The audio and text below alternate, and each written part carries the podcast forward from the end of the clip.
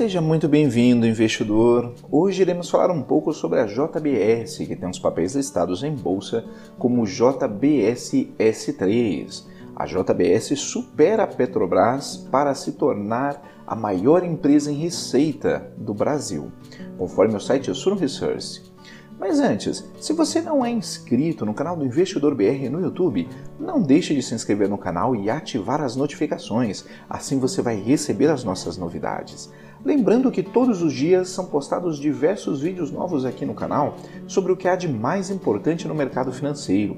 Acompanhe também o nosso podcast Investidor BR nas principais plataformas de podcast. A processadora de carnes JBS ultrapassou a Petrobras em termos de receita pela primeira vez em um trimestre, conforme o levantamento realizado pela Economática.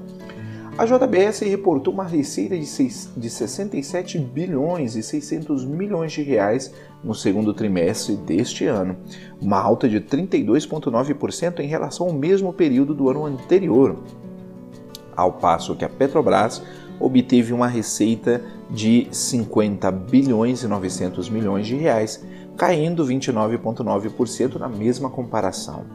Embora a companhia do ramo alimentício tenha superado a estatal petroleira em faturamento, a JBS continua atrás em valor de mercado. Segundo dados da Economática, enquanto a Petrobras ostenta um valor de 298 bilhões e 100 milhões de reais, a processadora de carne vale 64 bilhões e 900 milhões de reais, conforme dado do fechamento da última sexta-feira.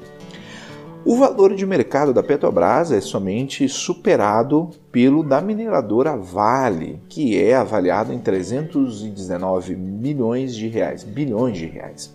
A posição de empresa mais valiosa da América Latina, contudo, fica com a Argentina Mercado Livre, que superou a Vale e a Petrobras com 60 bilhões 253 milhões de dólares, cerca aí de 337 bilhões e 50 milhões de reais.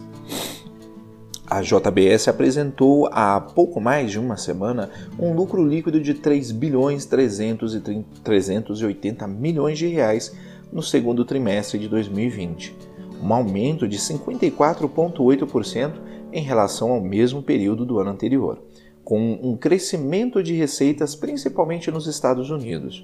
O lucro antes de juros, impostos, depreciação e amortização, o EBITDA da empresa, foi é, ele dobrou durante esse período. Foi aí de cerca de 10 bilhões e 500 milhões de reais. E a margem EBITDA da companhia saiu de 10% no segundo trimestre de 2019 para 15,5% nos três meses encerrados em junho. Além disso, cerca de 74% das vendas globais no segundo trimestre deste ano da JBS foram realizados nos mercados domésticos em que a empresa atua, ao passo que 26% aconteceram por meio de exportações.